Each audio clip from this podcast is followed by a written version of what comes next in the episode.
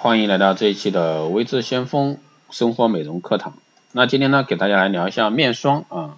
面霜乳液呢是基础护肤最重要的一步，很多人呢都会觉得如果不用护肤就没有完成，所以呢拥有一瓶好的面霜是非常重要的。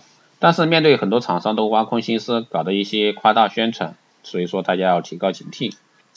第一个，我们来说一下纯植物成分。首先必须澄清一件事情，那就是一个化学结构式啊，无论用什么手段得到，它的功效肯定是一样的。所以一种成分无论是纯植物提取还是化学合成，它的效果呢不会是两样。其次呢，从植物中提取对肌肤有利的成分，对技术和设备要求的都非常高，并且呢提炼浓缩成本高的惊人，绝不是说百元左右的价格可以拿下。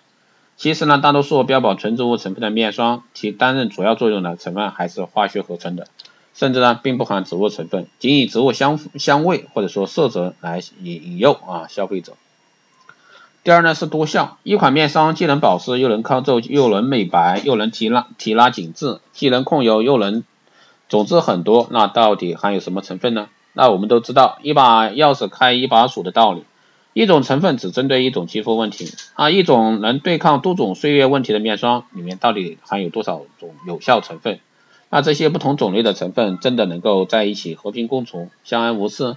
那我们平时护肤精华要与面霜分开，两种同功能的产品因其活性不一样，尚且要分开使用，不同功能的物质放在一起，那不大家才怪。第三呢是排毒。那地球人都知道，人体两大排毒器官肝脏和肾脏，那皮肤有少许排毒功能，但是呢要通过排汗来完成，就要有一个外向向外排的一个动作，可涂抹面霜呢却是一个向内吸收的过程，那与排毒呢恰恰相反。那么所谓的排毒面霜，它排毒的一个原理是什么呢？凭什么排毒？那排毒的机理是哪种？那排完毒应该有什么症状？难道洗个含有天然排毒成分的就能排毒？第四是抗衰老。那很多面霜呢有抗皱的作用，坚持使用的话，肌肤表层的皱纹就会减淡。可是整体抗衰老，那就有点扯淡。衰老呢是整个人人体机能水平的下降，也就是说，随着时间流逝，肌肉、骨骼等人体器官也都在衰老。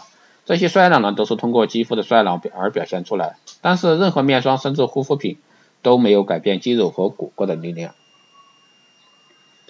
第五呢是改变基因，基因是零九年护肤界最热门的一个词。可基因到底是什么呢？基因是遗传的物质基础，是 DNA 分子上具有遗传信息的特定啊核苷酸序列的一个总称。基因通过复制啊，把遗传信息传给传递给下一代，那使后代呢出现与亲代相似的啊一个性状。也就是说，我们的基因是相对固定，要通过外力干预是一件相当困难的事。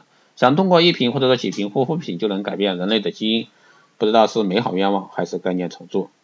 第六呢是胶原蛋白成分，胶原蛋白首先它是一种蛋白，蛋白的分子很大，大到不要说肌肤根本无法吸收，就连我们赖以其啊吸收养分才能生存的胃肠，也要先把它水解为氨基酸才能吸收。不信的话，你把生鸡蛋那这个蛋清啊这个抹在脸上试试，看它能不能吸收。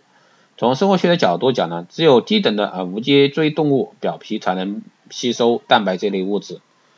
那以上呢就是给大家浅显的啊聊一下面霜这一块的功效啊吹嘘的，所以说大家在护肤这一块买产品的时候要注意。好的，各位今天这一期节目就是这样，谢谢大家收听。如果说你有任何问题，欢迎在后台私信为志相锋老师，也可以加微信二八二四七八六七幺三二八二四七八六七幺三，备注电台听众，可以快速通过。更多内容欢迎关注新浪微博为志相锋，获取更多资讯。